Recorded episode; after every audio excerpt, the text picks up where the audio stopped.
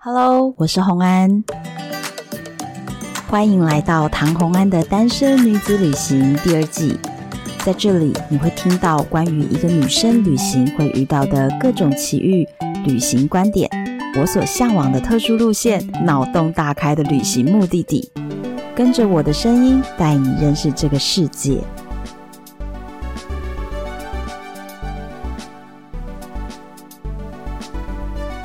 欢迎到旅游的单元，大家是不是很想念我的声音啊？今天帮大家邀请到的就是大家同样也非常非常想念的一个声音，先欢迎他，欢迎 Firas。Hello，各位听众朋友，大家好，我是旅行快门的 Firas。终于，你看我就是一个三天捕鱼两天晒网的人。我终于让你开工了吗？对对对，因为我就是最近身体不太好，所以。啊，我我相信我的听众是可以理解的。就是 我刚刚在录音前听你跟我分享你的这一段时间的身体状况，嗯，我真的觉得各位听众真的要体谅一下红安，他真的身体不是很舒服。我真的是拜托拿命在。拿命在工作的，真的是很很不容易，对，所以呢，就是身体比较好一点的时候，就是希望还是可以更新，所以现在就就更新就变成一个像开彩蛋一样，你知道不定期，这样大家就有一个 surprise，就哎、欸，他更新了这样子，没有，我怕就是太晚更新，你知道都卸载了，不会吧？之前就有人在我的频道里面留言，就说哎、欸，很喜欢唐红安，可惜他停更了，什么停更呢？我没有，我只是三天捕鱼两天晒。对，因为我身体真的真的不好，我会好好的那个调整自己。那这一次啊，我要跟 Firas 聊的内容呢，就是在疫情过后，我们很多人都已经把握了第一时刻跑出去旅行了嘛。那 Firas 一定要去的地方就是土耳其。那当然，其实今年初的时候，在二月初的时候，土耳其传来了一个消息，就是大地震。对，可是你的出团时间是在。二月二十二号，就是大地震发生两周之后。对对，所以就该跟我们聊一下，就是一方面聊一下你观察到的疫情后的土耳其，因为你看大家也是两三年都没有去了。那疫情后的土耳其还是跟之前一样好玩吗？有没有什么东西变得不一样？有没有变得更方便或更不方便的事？然后还有一方面是跟我们分享一下整个大地震对土耳其有没有什么影响？其实今年的二月六号的时候，土耳其它爆发了一个就是近百年来最严重的大地震。那到目前为止，死亡人数已经超过四万人了。那所以其实，对，你知道当时我一醒来的时候，看到台湾的新闻开始在报道这件事情的时候，我就说完蛋了，因为我二月二十号的团已经。开完说明会，准备要出发了。然后现在突然间这件事情，其实我当下自己也很慌，所以我马上就去联络在土耳其当地的这些朋友们，还有地接的旅行社。嗯，那。他们都也在观望中，那只是说，呃，其实因为这一次地震的地点是在土耳其的东部，那所以说它就呃比较不会去影响到土耳其经典路线的土西，嗯，所以呃后来发现说，其实地震并没有影响到传统的这种旅行团的出团，嗯，所以呃我也是这样子跟我的团员们沟通，所以呃其实一切都很 OK，那大家可以放心，嗯，所以后来真的在执行中也都还好。因为其实主要伤亡不是在西半部嘛，对不对？其实我呃去之前一直觉得有一点点小紧张，因为呃在救灾的期间呢、啊，其实所有土耳其的资源全部都往土耳其东部去了，包含铲雪车。因为这一次的地震是在冰天雪地的时候发生的，嗯、所以呢，以前他们的公路上都会有铲雪车在运作的时候，其实不会影响到西部的交通。可是呢，政府把所有的铲雪车全部都移到灾区去了，嗯、所以据我当时的一个状况是，卡帕多奇亚三天封路，因为。呢，积雪了，然后没有铲雪车。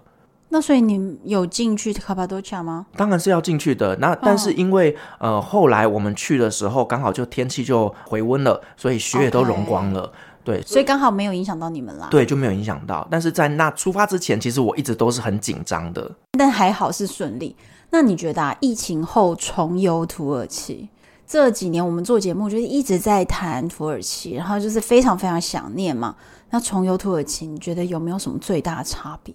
我觉得最大的差别就是 机票爆炸贵，多贵？以前呢，我们去土耳其旅行的话呢，那土耳其航空来回大概三万六，这是在疫情前的一个价格。嗯，那现在呢，就是平均价格会落在五万六，这是最平常的状态哦。如果你今天遇到这种好像是廉价啦，票价你知道我查到八万多块，经济舱哎，贵了。对啊，啊，哎，八万已经比我之前飞的商务舱贵了。对啊，就是不止土航贵，连阿联酋也贵。以前呃，疫情前的土耳其搭阿联酋大概会落在两万八，现在的平均价会落在三万五，就是全部都涨了，嗯、好可怕，真的是很贵耶。对啊，所以像我们现在在操作土耳其团，其实嗯，大家会觉得团费普遍都涨了一万两万块，但并不是说我们真的想要呃利润变高或干嘛，其实没有，真的就是机票变贵了，机票真的变贵，而且我跟你说，就是呃，在疫情。刚开始慢慢恢复的时候，去年我觉得整个旅游市场的状态有点是呃游客市场的，这个意思就是说，并不是买方市场，而不是卖方市场，就是游客很大，觉得你们不是饿了很久了吗？我现在出来玩，你们还不打折，就是哦，观光客感觉特别拽，然后特别爱比价，特别爱杀价，然后大家都饿久了没饭吃，就是啊，只好削价竞争。可是，在今年开始，这个事情完全扭转了。嗯，现在呃，好的饭店啊，好的住宿，好的司机，可忙了，忙到观光客多起来了嘛，对不对？所以呢，他们其实现在是可以挑客人的，就是你定金赶快付，你还要砍价，你砍价我不接了。真的，像我现在在处理我的九月的土耳其团啊，嗯，你知道那房间有多难敲？真的，真的就是你想要找地点好，然后呢，星级也够的那个，现在变超级无敌贵的。真的、啊，对啊，其实也不只是土耳其啦，包含了什么泰国啊、日本啊、韩国啊，对，都是，嗯，全部往上涨。我之前有帮朋友查过一个台北飞大阪的来回机票，嗯、就是在三月的时候，哇，你知道连那个乐桃航空啊，价格要来到两万多块，就是原本就一万的，可是而且你知道过年期间，当时在往日本，日本刚开。哦，拜托，以前是一万二，大家都觉得就是 OK 的价钱，一万七八大家觉得偏贵，就五万都有人冲。对，我觉得大家疯掉了啦。但是因为刚好日本樱花季，而且台湾人又这么爱去日本，所以啊，我才说就是这次的这个状态啊，机票真的是变贵，但是嗯，想去的人还是会去的，我是这么认为，因为真的被闷坏了，我们就把三年预算砸在这一次。但是其实呢，呃，还是有一些非法是比较便宜的。就是我自己有在观察一些票价的部分，像如果你今天搭的是韩亚航空，那去首尔转机，我觉得这是一个蛮好的选择。那只是说呢，它在抵达首尔之后，你可能要入境，然后转机时间偏长，可能是十几个小时，但你就入境韩国睡一晚，然后去吃吃他们当地的这些美食，隔天早上再飞出去，嗯、那价格可能会落在三万出头。我觉得这个是一个蛮好的选择。嗯，而且韩国还可以搓澡哦，类似三温暖那一种东西。阿舅妈帮你搓背。对对对对对对对对，我跟你讲，他们那个就是可以晚上就是整个晚上在那边就是各种舒服放松，然后隔天就搭飞机。对，而且就是他回程的时候在呃首尔仁川机场转机五个小时，所以你就尽情的购物。哦，也是一个选择哦。对，可是这种都是如果你要花前后个一个晚上，那就是你时间要多嘛。对。嗯，但是这个就比较适合背包旅行啦。如果你是自己去自助的话，会是一个比较好的选择。就是时间不受限，然后呢，天数也不受限啊。但是呢，你希望可以便宜一点，对，那这样就省很多。因为它不是每天飞，嗯，所以说以旅行社来讲，就比较不可能去操作这一条航线。但是我觉得，如果说大家要去自助，这个可以考虑看看。对，那另外就是呢，最近我发现呢，阿曼航空，嗯，真的在台湾算是蛮努力在推广。就是像我查到最近飞伊斯坦堡的票，就是你可能台湾飞曼谷转，曼谷再到呃马斯开特转，然后再到伊斯坦堡，票价只要两万八、两万九。可是转两次很累。对，就是你如果主打穷游或者是背包，你可以选择阿曼航空。我之前都是坐他们的商务舱到摩洛哥，所以我的里程都在阿曼上面。对，所以说如果你呃想要舒服一点，你就搭商务舱，而且它商务舱其实也不贵。对，它商务舱不贵，嗯，对，所以现在有已经提供了好几种不同的方式，就是如果你的时间是比较弹性的，那其实，在疫情后还是有便宜一点的机票哦。因为其实我跟你讲，如果是两万八的话，那这这个真的是跟疫情前比，其实差不多了。对，对，差不多了，就是没有贵了。对，所以我觉得是是可以考虑的哦。除了我们买到机票以外啊，你这次有去了哪些地方啊？嗯，我这次去其实就是经典路线会走的，像卡巴多奇亚啦、安塔利亚、棉堡，然后以弗所、伊斯坦堡，就大概这些大的景点我都有去啦。嗯，那这一次我觉得跟以前最大不一样的地方就是通货膨胀好严重哦。严重是多严重？就是呃，我去年十月也有去一次土耳其嘛，然后。嗯如果是我的听众，大家就知道我很很爱吃土耳其的那个 Popeyes 炸鸡。嗯，十一月去的时候，那个时候一份套餐大概在一百一十块。嗯，然后这一次去变成一百三十块，你看才短短的三个月，它这个涨幅哈，这个不行呢，就是跟你讲真的真的很夸张。他们甚至当地人会跟我说，他们今天如果去超市看到想买的东西，你就得马上买，因为你下个礼拜买，你会发现它涨价了。他们为什么会突然涨幅变得严重？你觉得到底是因为疫情后市场复苏，然后市场的重整，还是跟大地震有关，还是什么原因啊？我觉得跟他们的政治也有关系，还有跟全球的局势也有关。嗯、像你知道吗？最近不是有很多个国家都爆发这个通膨的问题吗？甚至还有国家因此而破产嘛？嗯、对，所以呃，这个我觉得是一个就是大局势的一个变化。然后，但是土耳其的。总统他就是有个人的经济学理论，例如说，我们如果稍微有一点经济学概念的人就知道，通膨的时候呢，我们政府要做的就是升息。对对，但是呢，土耳其的总统他有他独特的一个想法，他就觉得说我们要降息，他逆向操作是不是？对，他逆向操作，他觉得通膨了，大家的他就降息，然后让大家把钱拿出来花，对，然后市场就会买气就会提升。他讲的好像有点道理，对。但是符合经济学理论呢？没有，那那然后嘛，没关系，我们就不管什么理论。那它重重点是市场现在就是通膨成这样子哎。对，而且你知道以前我们都会觉得土耳其很便宜很好买，对不对？对呀、啊。可是我这次去，我发现好像没有这么的便宜了。好，也许买东西是便宜的，可是吃变得很贵。像我去麦当劳，这个是最基本的东西，嗯、对不对？对。我在那边点了一个 Double Chicken Burger Meal。对。在台湾，我我想可能两百块以内吧。对，在土耳其，我刷完卡之后跳出两百四十块。哦，已经变得比台湾贵了哟。对啊，可是你想，土耳其的他们的平均薪资是低于台湾的哦。对，GDP 也低于台湾，所以照理说不应该这么贵。所以如果我们以这个大麦克经济学来看的话，他们真的通膨很严重，真的真的超级严重的。嗯，那所以，但是你觉得整体来说，这次去啊的花费，除了机票以外的话，你觉得整体花费也会因为吃东西这些钱就往上拉了？会，而且像土耳其的一些通膨这么严重，所以说他们很多的像门票啊什么的都一直在调涨。像今年的四月一号，他们观光局公布啊，嗯、博物馆卡直接从一千里拉调涨到两千五百里拉。我的天呐，这很贵耶！很夸张，真的很夸张。二点五倍哎，对啊，太贵了。而且他们总统在今年的一月一号的时候公布，他们的最低薪资调涨五十五趴，那就是表示他们也认证了，就是整个通膨到所有人的薪资过度缩水，所以他们才要把基本薪资调涨。对，但是他们调基本薪资远远跟不上他们的通膨，为什么？因为他们通膨可能是八十五趴。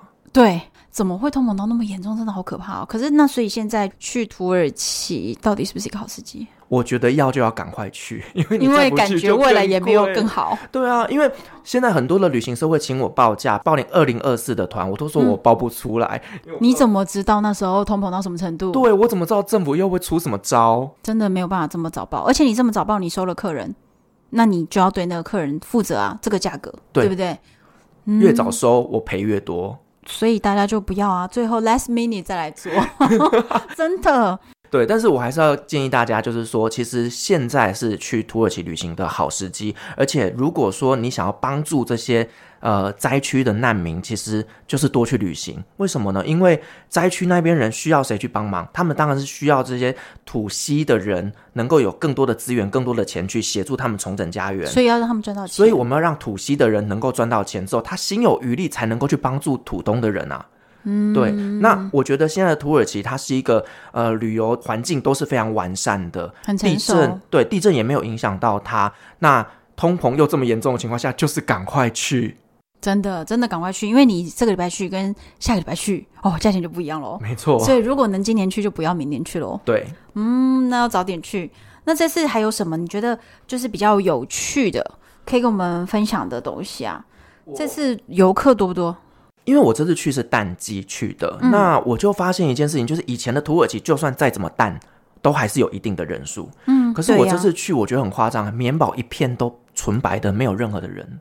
棉堡没人，完全没人。你知道天气好不好？天气非常好，天气好还没人，这不可思议。然后拍那个照片回来都不用修，不用 P，不用 P，因为就是没人。对，就是没人，包场的概念。可是以前我们就算十月份、十一月去啊，或者是二月、三月去。都还是会拍得到那种旁边的闲杂人等，但这次去完全没有哎、欸，哇，对，所以我觉得可能也是因为大地震，所以造成很多人对于土耳其旅游产生恐慌，或者是说这个呃疫情期间可能中国观光客还没有解禁，所以少了很多很多的团客。哦，有可能，有可能，对，嗯、所以趁现在赶快去的旅游品质倒是真的好，对，对不对？那。圣索菲亚大教堂改为了清真寺，可是它是现在改的吗？它是在二零一九年的时候改的。可是你知道圣索菲亚大教堂，它这个自始至终哦，就一下这样一下那样的，你知道吗？我知道，就是被改来改去嘛。它其实真的是被改过非常多次，没错没错。因为这个总统他的宗教的关系是属于比较偏保守派的伊斯兰教义，嗯，所以呢，他做的很多东西都是把。土耳其带往更传统保守的路线了，所以他就把这个圣索菲亚大教堂，他把它改名成为清真寺。可是这个对于观光旅游来讲，它产生很大很大的冲击。原因是以前它是博物馆，那每个人要进去就是要买门票，所以呢，我们在操作团体的时候，我们会有个区域是可以团体进出的。所以我们在带团客，很快我们就可以进去了。可是它现在改成了清真寺之后，它就变成是一个我们观光客都要乖乖的排队。然后每次去啊，你就看到这个人潮，你就会不想进去了，真的很可怕。那个前面广场塞爆了，都是人。其实圣索菲亚大教堂，它在最早最早是几世纪的时候，它就是以教堂建成的嘛。对。然后后来就是回教文化整个铺天盖地的，在整个北非、中亚、整个欧洲都是整个回教文化的势力的时候，对，把它直接改成了清真寺。所以，它曾经从教堂被改为清真寺，被改为清真寺之后，后来在其实一九年这个你刚刚说这个总统之前。它其实是已经用博物馆的方式存在着，所以之前我们很多次去造访的时候，它都是博物馆。所谓博物馆，就是它有它这个建筑的外观，不需要在这里面去担心说哦，男生女生要分开。因为如果真正的清真寺，男女要分开，然后甚至很多比较严格的清真寺，观光客不得进入。如果你不是信回教，不是信穆斯林，你就不能进去。还有女生是不能够露出肩膀，然后裙子要长于膝盖。有这些这样的规定，那但是现在他就直接把它改为一个运作中的清真寺。对，而且如果有去过呃圣索菲亚的人，大概会知道二楼有非常多漂亮的壁画，对，那些马赛克真的非常非常的经典，值得参观。现在全部封起来，嗯，因为它是清真寺，是不可以有任何的偶像崇拜的，所以这些神像全部都要遮起来。它到底有什么毛病？所以我现在都会跟客人建议，就是他是怎样封起来的？就是说他二楼不开放，他直接不让你上去。好好好，这样听起来我觉得还好。就是我比较我比较忧心的是那种，就是你知道，把它敲掉或干嘛的？对对，你知道很多的政权会做这样的事情。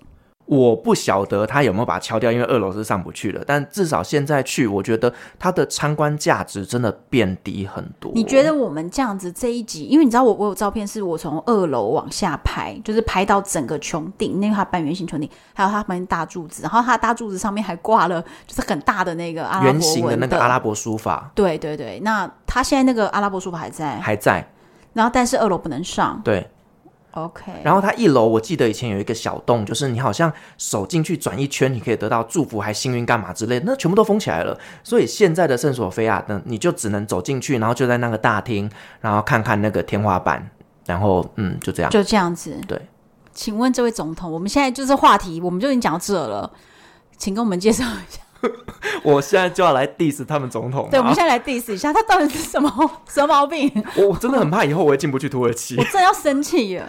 这个总统他真的是非常非常极度保守的。然后为什么他会觉得说在呃通膨这么严重的时候要降息？因为在伊斯兰教里面他们是禁止放高利贷的，所以呢，他觉得升息就是调高高利贷，就这个东西就是你在对你的人民放高利贷。所以他选择降息。嗯。那这件事情呢，当然，呃，土耳其以前是一个共和国嘛，所以说他们的呃中央银行跟总统他们是独立的。那这个总统下令他降息，可是呃有学过经济学的银行的总长他就觉得这个不可以降息啊。嗯。所以呢，只要他一升，他就换人；一升就换人。所以做到最后，连中央银行都要听从他的指示。什么鬼啊？这个总统真的很有事。对，包含就是在我记得好像是二零一九年的时候，就是他们那个伊斯坦堡市长选举啦。然后呢，他们的就是呃反对党选上了，结果呢他就说选举无效，然后呢再重新选，重新选完之后呢，拍谢就选票他又赢更多，所以说还是得要让反对党去执政嘛。结果呢，他好像在今年吧，他就给他一个罪名，说他在选举的投票所现场不尊重票务人员，然后就把他抓起来了。哎、欸，他们真的很很，他是他是他是有跟普京交朋友吗？感觉他们的路数怎么都那么像啊！他真的就是，我我我只能说，就这个总统真的是独裁啊！对啊，是真的走独裁路线啊！对，就是你听到他的这种行为，就通常都是独裁者的对手段。然后，虽然我们刚刚在鼓励大家去土耳其玩，但是我还是要再跟大家警告一下，就是五月十四号土耳其总统大选啊。避开一下哦，真的避开，因为我们怎么说都觉得这个时间会很乱。原因是，如果今天是反对党选上了，那总统会不会做一些什么动作？又搞一堆有的没事。那如果现任总统埃尔多安顺利选上了，那人民会不会暴动？有可能，对，因为人民难以忍受他。尤尤其是大地震之后啊，他的声望整个就是一落千丈。原因就是呢，其实土耳其在一九九八年的时候发生了一场非常严重的大地震，死了一万多人之后，土耳其从隔年开始征收地震税。嗯。那这地震税收了二十年了，到目前累计四十六亿美金。嗯，请问这些钱去哪里了？照理说，就是应该用于地震的防治，或者是地震的救灾。对。然后这一次的地震为什么会死这么多人？其实最大的原因就是他们的建商全部都用很烂的材料去盖的。像我们台湾的房子是用钢筋水泥，对不对？嗯。所以它倒下来的时候，它是一片完整的，你下面会有空隙可以躲人的。对。可是土耳其不是，它大地震全部变成沙，整片盖下来之后，你就像坟墓一样被压死了。天啊！所以其实他们不知道到底是怎么样一个 官商勾结的状态，导致他们这二十年来明明应该要汲取教训，应该要盖更好的房子，可是没有。对，所以呢，就是因为这一件事情，导致现在全民都非常的反这个总统，所以我们就觉得说，如果他没选上，他一定会有什么动作；他选上了，人民也会暴动啊。反正就选上选不上，感觉都有点乱呢。所以五月中的时候，如果你是五月中要前往的朋友们，其实我是觉得啦，大都市首都比较有可能会有发起一些运动，好，不管是大家的集合还是什么的。那所以其实大家就是各自小心，然后呃，看到比较激动的人就躲远一点，然后不要去参与任何这方面的谈话。嗯。那我其实前几天有去参加一场讲座，那呢，我就把这件事情讲出来之后，嗯，呃，下面就有人来跟我说，他已经参加了五月九号的土耳其团，请问该怎么办？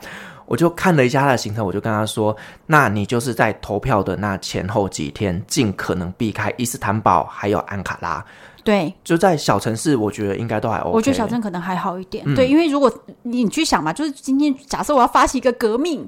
那我当然也是去首都去革命啊，嗯、就不可能是在一个偏乡的小镇。所以，如果你不在这个首都比较呃政治中心的位置的话，我觉得是相对安全。嗯，倒也没有说危险到不能去，但是你自己行程要安排一下，要小心。然后晚上的话，我觉得呃不要去酒吧那种地方，因为你知道大家喝了酒就聊政治，聊一聊就吵架，就激动，对。对，反正这一段时间，我会觉得土耳其的政权是相对来讲比较不稳定的，嗯、所以如果大家这段时间的行程已经排好了，就请大家多加小心，要小心一点，真的。但是我觉得这个这个总统哈，还好他也没有太影响我们的旅行了，对，不然 真的是很糟心。我觉得他们也是要多多鼓励这种观光团呐，因为其实土耳其现在经济真的很惨，所以其实他们也是全力在发展观光。对，他也不太可能就是搬石头来砸自己的脚了。他们其实是没有力气去管他们那个总统搞这些事诶，其实他们就是觉得赶快让观光客回流是最重要，因为毕竟土耳其是观光大国，赚钱比较重要了。对对对，那这次、嗯、呃，你说圣索菲亚大教堂它改变了嘛？那再来是地下水宫殿，之前是关闭了。对，地下水宫殿其实它。关闭了很长很长的一段时间，然后的好像也是在去年年初的时候重新开放。那重新开放之后，我就发现它做了很多新的调整。你说的是哪一个啊？因为你知道，呃，有有两个地下水宫殿。我讲的是在那个蓝色清真寺旁边那一个旧的，对旧的，嗯嗯嗯。然后以前进去的时候，你就会最经典要看的就是那个梅杜莎的那个头像嘛。对。可是他这一次他多了超级。让人家无言的装置艺术，什么？就是你会觉得这东西跟这个古迹有什么关系？它一点关系都没有。可是他就把它做的很美轮美奂，可是它就变得跟古迹没有连接。就是我发现土耳其在这个疫情期间，其实他们旅游做了很多新的花招，包含在卡帕多西亚现在多了这种古董车会带你出去拍照，这个以前都没有。哪一种古董车？就是古巴的那种古董车啊，他们现在进了很多古董车。Oh my god！当然，你说以这个普通观光客的角度，或许觉得说，哎，多了一些好玩的看点，好拍照的东西，或者是可以花钱的项目。可是其实 Firas 跟我，我们都没有那么喜欢这样子，就是为观光而观光去创造的东西。因为其实旅行啊，对我们来说，真正重要的还是背后的文化跟脉络。如果我们可以透过去体验当地人真正的生活，贴近他们的文化，贴近他们的人民，然后去感受到这个文化跟我们的文化有什么不同，和他们一个全新看待世界或看待人生的方式，我觉得这些东西是更珍贵的。嗯。那如果只是为了去吸引观光客目光，或者是盲目的去创造所谓完美拍照景点，我我我是不赞成的。我也不赞成啊！就像很多人都会问我说：“哎，去土耳其骑骆驼？”我就会翻了一个白眼。土耳其没有原生骆驼，对，所以为什么你要做这件事情？对不对？对啊，对啊，莫名其妙的。那个都是从中东国家迁过去的骆驼。那我跟你讲一个，也是很好笑，就是有一个很贵、很贵、很贵的团，好，那我就不说他们是谁了。这样，然后他们去摩洛哥啊，然后因为考量这个行程哦，进撒哈拉沙漠，觉得说客人会不会觉得好累这样子？可是又觉得来到了摩洛哥，他不去撒哈拉沙漠哟，那他又想要让客人骑骆驼，就安排沙滩骑骆驼。我也是觉得非常的无言。我跟你讲，土耳其的也是在沙滩骑骆驼，什么鬼啊？啊，对，就是这么的荒谬。对，然后所以你说他最近就是有装，你有拍起来吗？哦，我最近有一个东西我觉得很有趣，就是在棉宝啊，它多了一个新的拍照的东西，就是他们会有摊贩在租借天使翅膀，然后那个天使翅膀可能是黑色的，因为棉宝整片都白的嘛，所以它就有黑色的翅膀，然后你就背着那黑色翅膀在那边拍完美照。看得真的很无言 哦，为什么？对，可是你知道西方观光客就很喜欢来这一套，就觉得哎，好像很好玩，来这边他就会以为这个是来这边一定要体验的这种拍照的方式，但实际上它也是在疫情之后才出现的东西。其实我可以理解土耳其他们各家公司可能都有好多好多好多的方式，是希望能够抢得观光客的目光，然后多赚一点点钱。就是大家可以理解到疫情这三年，大家真的好辛苦，所以他们会想尽各种方式。可是我真的觉得你把力气用到这样的地方，是不是错了呀？我的天哪！就是可能，如果你是第一次去土耳其，你不、嗯、你不会觉得很奇怪。可是，在我们这种老土耳其的这种老经验的人来看，我就觉得很奇怪。我觉得，就是他没有脉络嘛，就是为什么你在这里要办天使啊？到底为什么？就是没有脉络啊。对啊，为什么卡巴多起来要有古董车？我不懂啊。因为古巴有古董车是有原因的。对对，是有它的故事背景的，有历史的。那为什么卡巴多起来有这个东西？对，唉。好，然后你刚刚讲到车，我也要再分享一个东西，就是在这次疫情之后，嗯、我个人的交通车的搭乘的使用习惯改变了。嗯、以前我们在伊斯坦堡，我都很习惯用 Uber，为什么？因为对我们来讲，Uber 是安全的。对。然后呢，而且价钱很透明。对，价钱很透明，而且我不用付现金，他就直接从信用卡扣。对。可是我这一次发现呢、啊，我跟朋友约好要在一个百货公司里面吃晚餐的时候，我自己知道这个价格落在一百块台币左右。嗯。结果呢，呃，我的 Uber 一打开之后，然后就哎联系上了嘛，对不对？嗯。结果呢，好，大概就是一百块台币，我觉得可以接受，我就跟他联系。可是他就主动私讯我，哎，他跟我私讯完之后，他就跟你喊价，他跟我喊一百美金，我就说什么？什么鬼啊？什么？一百美金？他把你当傻子是不是？对。然后当然我们当下就拒绝他了嘛，对不对？对啊。然后第二个、第三个、第四个、第五个，我叫了五台车，五台车都跟我喊价。可是那我问你，喊最合理价格是多少？都不合理呀、啊！不是喊一百美金，你夸张哎！我跟你讲，就都不合理。就是最少最少就会是我认为该定的价格的十倍以上，太疯狂了。对，所以我后来就发现说，好像土耳其的司机也是穷疯了。他真的只能靠没有，但是我觉得一方面是他们穷疯了，他这样乱喊。可是我问你哦，如果他这样一直乱喊都喊不到客人的话，他敢喊吗？他不敢，因为对他来说，他还是要赚钱嘛。他这样喊一喊，客人就不要叫。所以你知道这代表什么吗？代表他们现在是十足的卖方市场，就是想观光、想坐电车的人太多了，然后他的其他方面的交通没有那么方便，所以就变成你做不做，你爱做不做。我觉得也有一个原因，是因为我的 Uber 上面的头像是亚洲人的脸孔。如果我今天是放土耳其人的脸孔，搞不好我就不会被这样子喊价。真的吗？我不晓得，这是我朋友跟我讲的。那你后来怎么前往呢？我后来我就走下山坡去大马路旁边拦，然后我后来就会去找那种老杯杯，因为老杯杯相对来讲比较不会骗人哦。因为 Uber 普遍淳朴一点的当地司机，然后会用 Uber 的其实是比较年轻的人，普遍比较年轻的司机。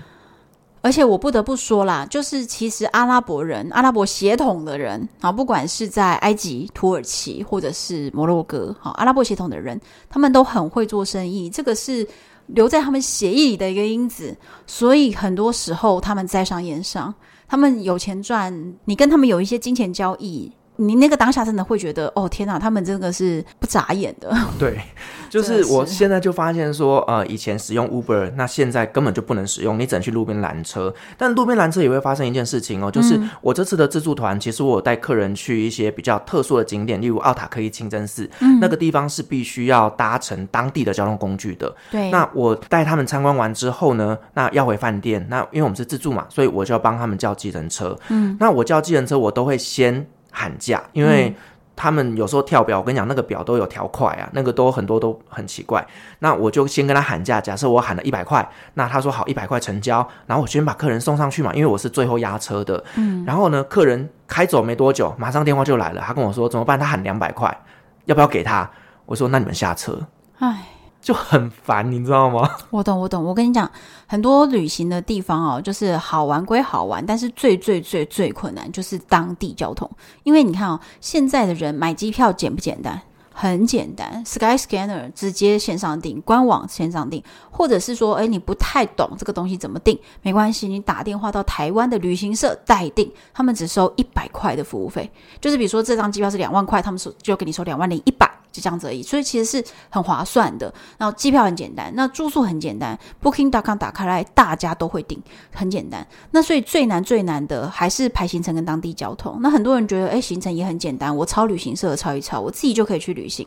问题是当地交通才是真正的决胜点，因为这真的太麻烦了。而且很多时候哦，你最想省钱，比如说你觉得，哦，他为什么要送个机要安排那么贵？可是你以为你自己拖着几个大行李，你这个时候脸上就写着“我是凯子，我是肥羊”，对不对？所以这种时候你自己在路上也省不到钱的。我得说，跟团真的没有比较贵。这个时候就是跟团的好处就在这里，因为跟团最难的是你，我刚刚说的啊，机票、住宿。然后餐厅行程，你全部都可以自己决定，可是当地交通你怎么办？光当地交通就搞到你每天都生气了。对，就连说你今天、嗯、啊，旅行社行程拿出来抄一抄，但我要说的是，旅行社他们在交通安排上面是有他们的逻辑在的。对、啊，你没有去搞懂他们的逻辑，你不要以为你抄他们的行程就能够走得跟他们一模一样。而且重点是，人家是有安排好车子，有安排司机，他这个安全性跟你自己想办法去拦车，然后司机把你绕一绕。然后每一班都接不上，或者是你要花多少力气在路边？因为土耳其他们的大众交通工具是需要转乘的，嗯、例如说他们有 metro，然后他们有轻轨，他们有渡轮。嗯、那今天他们有游览车，可以直接一路带你到定点。可是今如果是你使用大众交通工具，maybe 你要转三趟，然后你如果对那边的状况是不熟悉的时候呢，嗯、你可能又会错过啦，或者就是呃这种搭错车等等都搭错方向，然后再是你想拦计程车，你说拦计程车我比较。比较快，不会，因为你多花了时间在那边跟他议价。连我这种算当地人，我都很讨厌坐计程车，很烦，真的，真的，真的。我最近就是从曼谷回来，我在曼谷发生的事情也是非常值得跟大家分享，就是计程车的事情也要讲一段的。好，来我节目讲吧。对对对，我等一下来，等一下跟大家分享。所以现在我们去土耳其玩啊，你会建议大家疫情后的土耳其旅行？你觉得要怎么准备？我们从几个点哦，一个就是说，你觉得哪些必访的点有没有什么变动？然后再来是我们的行程安排，或者是其他有没有什么要注意的地方？我觉得首先就是你要先确定好你预计在那边待几天，嗯，那待几天之后呢，我们再来讨论你要去哪些城市，因为土耳其能玩的地方非常非常的多，真的。那比较经典的大概就是呃顺时针或逆时针的这几个景点。哦，是比较传统的。其实一定是绕一圈了。对，就是绕一圈。那如果说你今天呢，想要再去一些其他比较小众，可是呢非常非常棒的地方，那你就是看你的中间交通怎么去把它接驳上。因为其实土耳其他们城市与城市之间的巴士是非常非常的流通的，嗯，所以你就是呢要去提前买好机票，然后呢坐国内线的班机，或者是说当地的交通去做一个接连，然后想办法把这个的顺序把它串成是一个有逻辑性的。那我我问一个问题哦。你九月会出一团，对不对？对，我九月七号有一团。九月这一团是经典行程，对不对？对，经典行程。那你跟我们讲，你经典行程是哪几个城市？哦，现在可以让我夜配吗？其实也不是为了夜配才讲这段，是我觉得很多人他就算自己想去，因为我们都知道嘛，土耳其超大，嗯、而且土耳其是一个去一个。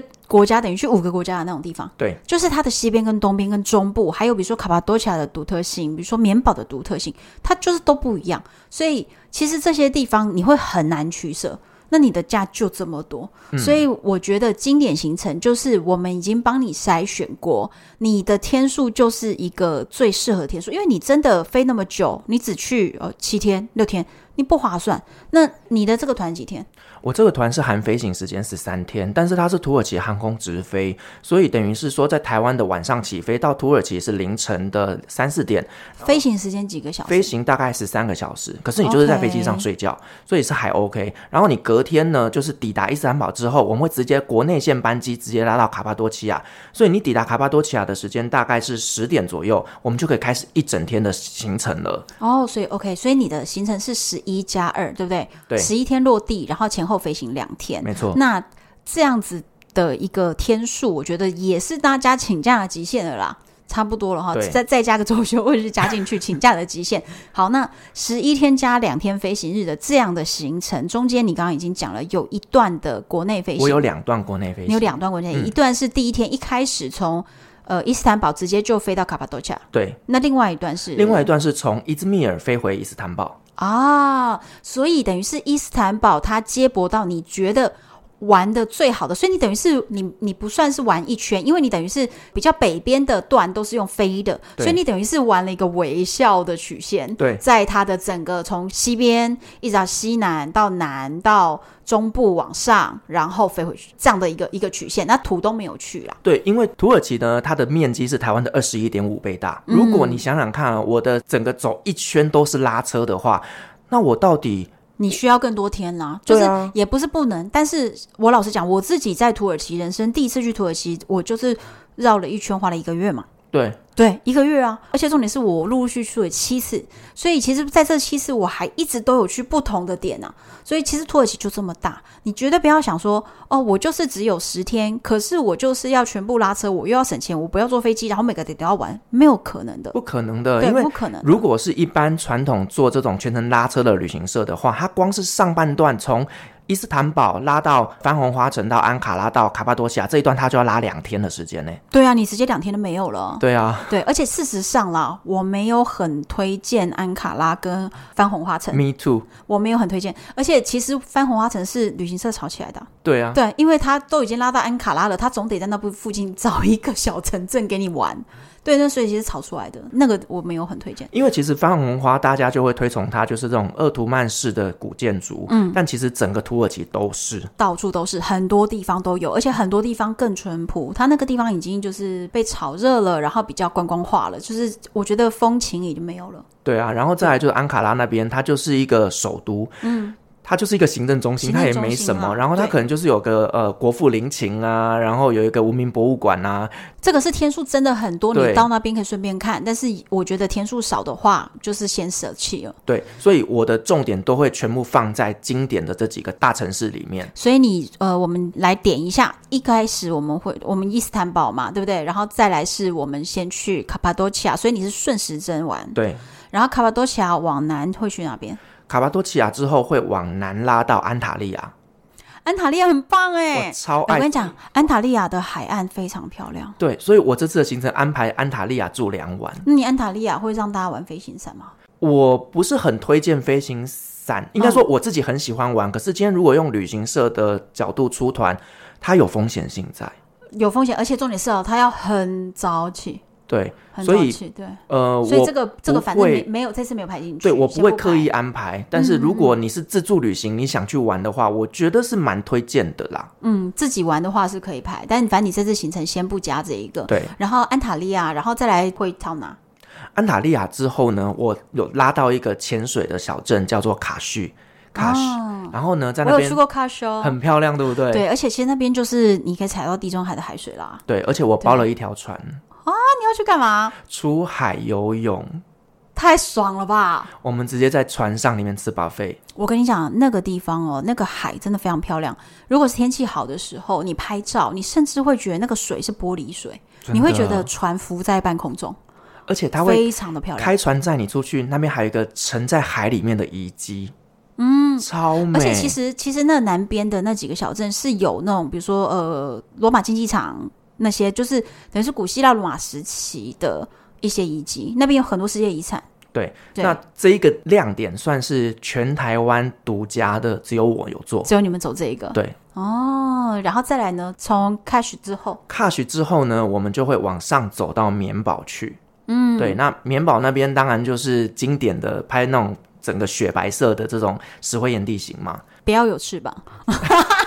好你要租我也没意见啦。对，对对对，你真的要可以的。嗯，好，然后免保完毕呢？免保完毕之后，我们就会拉到了以弗所啦，还有席林杰啊。哦，以弗所我觉得很棒，那个一定要去。但是很多的旅行团是跳过。因为它门票不便宜啊，嗯，真的真的，但是以弗所非常非常值得。它其实是一个古希腊罗马时期的一个遗迹，然后它整个城镇的样貌呢都几乎存在，所以整个主要大街、商店街都可以看到。然后其中还有几个神殿，它的正立面都还在，就整栋建筑物都瘫了，但是正立面还在，所以会是一个一面墙那种感觉。就是拍起来，其实如果你真的要拍出网美照，那边是很好拍，而且那里很特别，它那边有那个公厕和。妓院的遗迹哦，这个就是要留给大家跟着 Firas 去，然后他再来跟你们解释，非常有意思。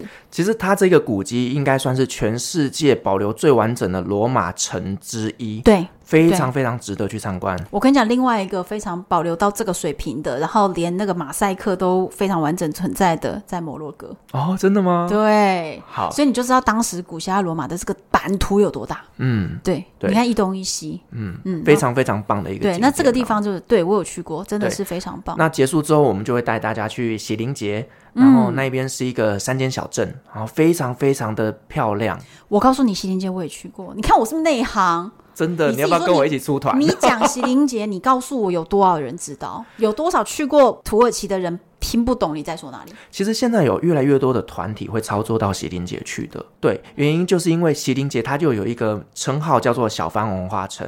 对，对而且我跟你讲，他那边有卖很多的那个水果酒，对，水果酒，然后他是给你像就是像 shot 这样子去给你试喝，对，然后你再买，然后是当地酿的，然后在他他那边还有就是当地的人自己种的橄榄去做的橄榄乳液什么，我告诉你，那品质超好。还有很多像什么果酱啦、手工皂啦，那边都是他们真的是纯手工做的。那个地方我非常喜欢，而且我是去那边吃那个早午餐。他们的早午餐，哦天啊，太梦幻了。嗯嗯，就是我我个人很喜欢在这个地方，然后可能在单边待个三个小时，然后用个午餐，然后之后就结束，然后再往下一个地方移动，非常非常的漂亮。我觉得很不错，就是比番红花城好个大概一百倍吧，远超过一百倍，真的啊，真的啊，对，所以你看我。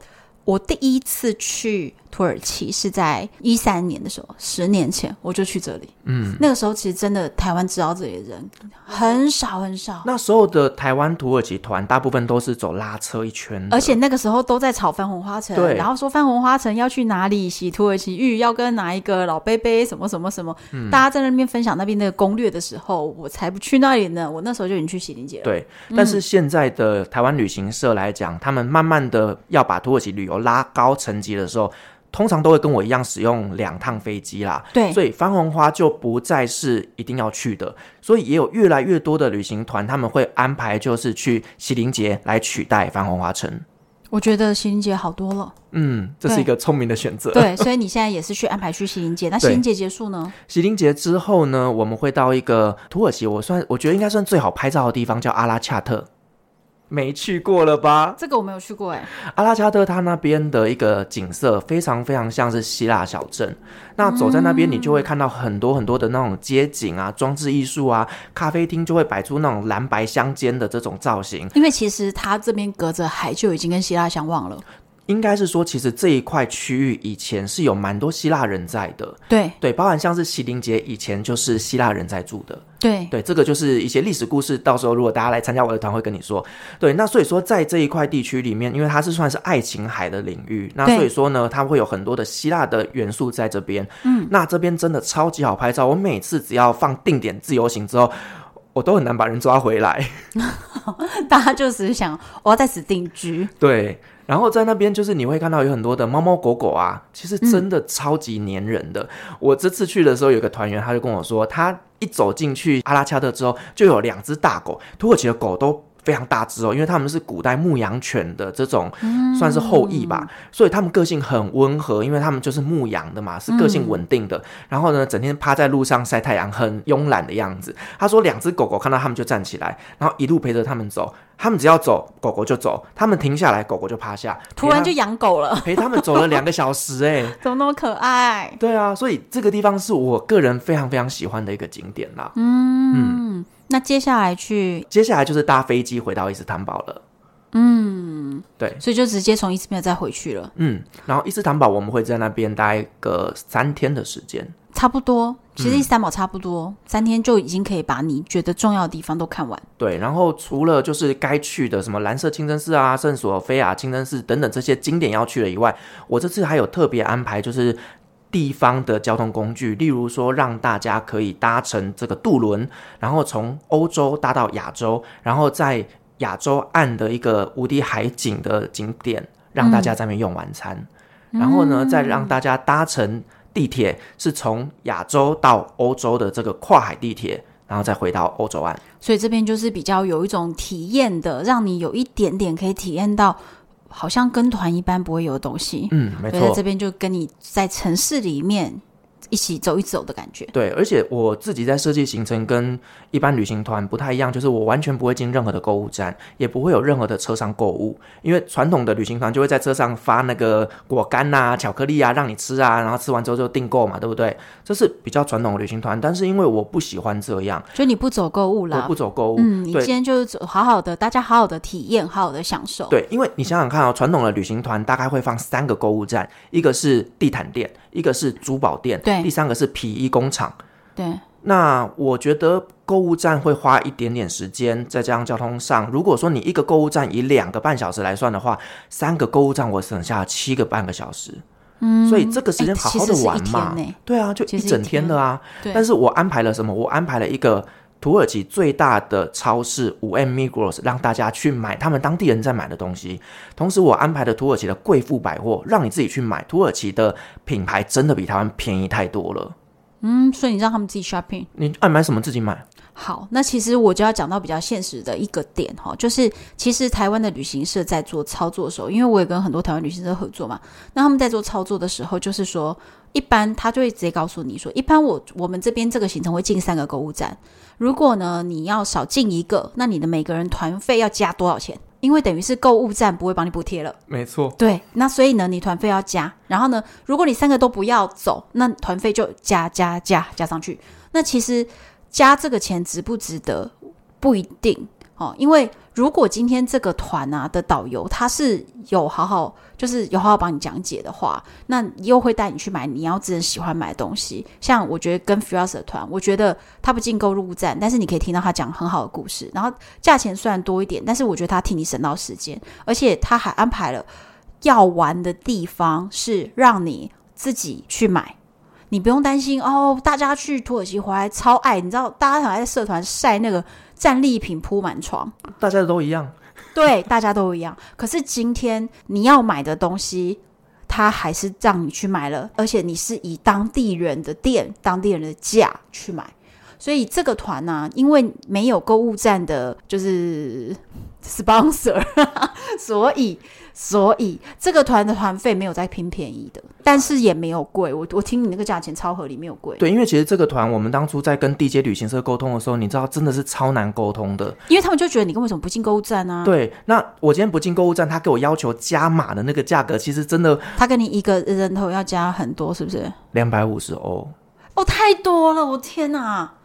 所以天哪，我很为难呢。没有，但是我跟你讲，你知道为什么吗？他会定这个价，就是因为平均一个客人进去的消费平均额就是两百五十欧。对，因为台湾人真的去土耳其很爱买。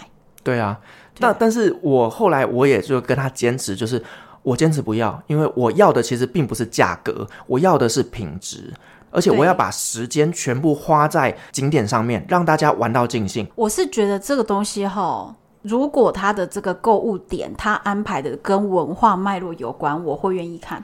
但是如果他只是为卖而卖，那我就我就不想花这个。因为确实土耳其是欧洲的皮衣工厂，就是都是往欧洲的，所以它的品质是很好的。嗯、那所以他们确实也有制皮的文化，非常非常的棒。但是我要说实话，你在皮衣工厂买一件皮衣可能要一万块，可是你去百货公司，你买一件有品牌的皮衣，maybe 只要八千块。